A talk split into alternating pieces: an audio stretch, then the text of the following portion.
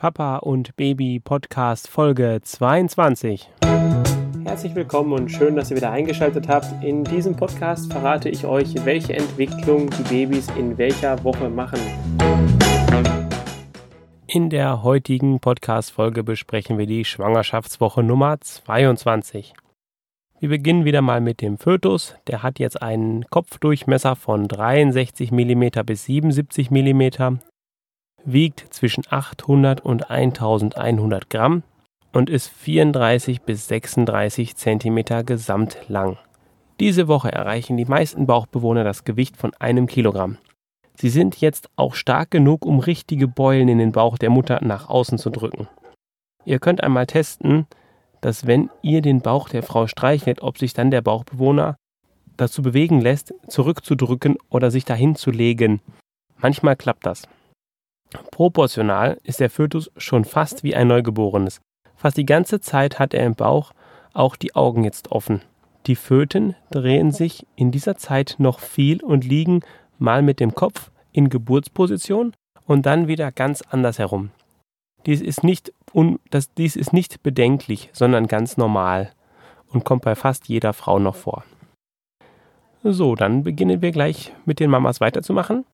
Die Frauen nehmen ab jetzt ca. 0,5 Kilogramm pro Woche zu. Das ist überhaupt nicht bedenklich, da es fast nur Wassereinlagerungen sind. Oft merken eure Frauen das daran, dass Schuhe oder Ringe nicht mehr passen, die vorher noch gepasst haben.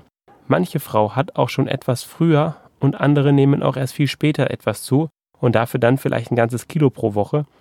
Ist sehr individuell, so wie das Ganze bei der Schwangerschaft halt sehr individuell ist.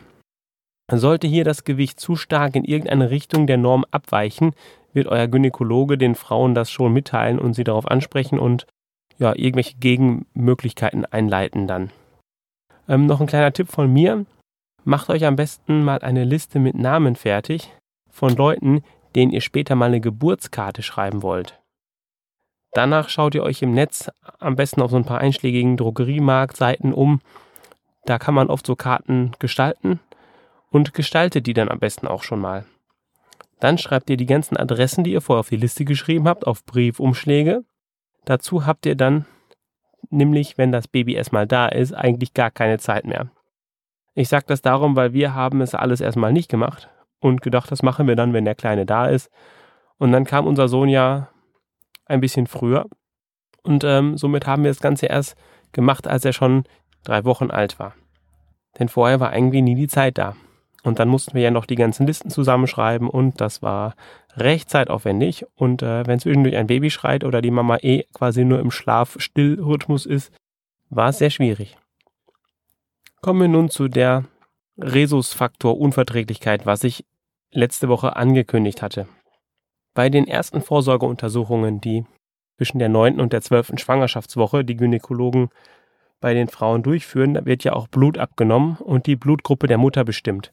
Wenn die Frauen die Blutgruppen auch wissen, wird sie dennoch neu bestimmt. Warum auch immer, das ist wahrscheinlich einfach mal irgendwie falsch gemacht worden oder so. Dann wird auch festgestellt, ob Antikörper gegen Antigene fremder roter Blutkörperchen zu finden sind. Der Rhesusfaktor ist ein Blutgruppenmerkmal. Der größte Teil der Bevölkerung ist RH-positiv, also Rhesusfaktor positiv. Bei etwa 17 Prozent fehlt jedoch dieser Rhesusfaktor.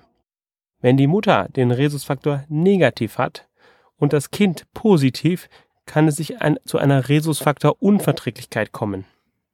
Bei der ersten Schwangerschaft ist das total egal und ganz unbedenklich, jedoch gelangen bei jeder Schwangerschaft oder auch verschiedenen anderen Sachen, wie zum Beispiel Abbrüchen, also Fehlgeburten oder es gibt wahrscheinlich noch mehr Möglichkeiten, die mir jetzt gerade nicht einfallen, kommt immer wieder ein bisschen Blut von dem Embryo, Fötus oder vielleicht auch schon Baby, in den Blutkreislauf der Mutter.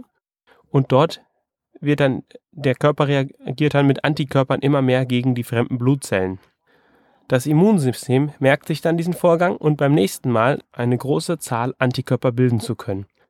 Die Mutter hat dann diese Rhesusfaktor Unverträglichkeit entwickelt und die Antikörper können zum Abbau der roten Blutkörperchen beim Kind führen und dieses so in Gefahr bringen. Zum Glück kommt das ziemlich selten vor, weil in den heutigen Schwangerschaften die Ärzte eben wie gesagt anfangs ja Bluttests machen und danach die Mutter schon mit einer Antiprophylaxe spritzen. Das hält dann das Immunsystem davon ab, die Antikörper zu produzieren. Und äh, zwischen der 24. und der 27. Woche wird bei den Schwangeren der Antikörpersuchtest noch einmal wiederholt, um ganz sicher zu gehen, dass das auch wirklich alles funktioniert hat. Ich hoffe, das war verständlich, weil das ist ein bisschen viel Theorie, aber eigentlich ist es was ganz Simples. Und in der nächsten Woche verrate ich euch dann ein paar Dinge rund ums Stillen. Auch wenn uns Männer das nicht so betrifft, haben wir da doch viel mehr mit zu tun, als man erst denkt. Das war's für heute. Ich hoffe, es hat euch gefallen. Und wenn es irgendwas gibt, was ihr mir mitteilen wollt oder ein Thema, über das ich mal sprechen kann, was euch interessiert, dann schreibt mir doch an info at papaundbaby.com und ich antworte, sobald ich was habe im Podcast. Dankeschön, bis dann, ciao.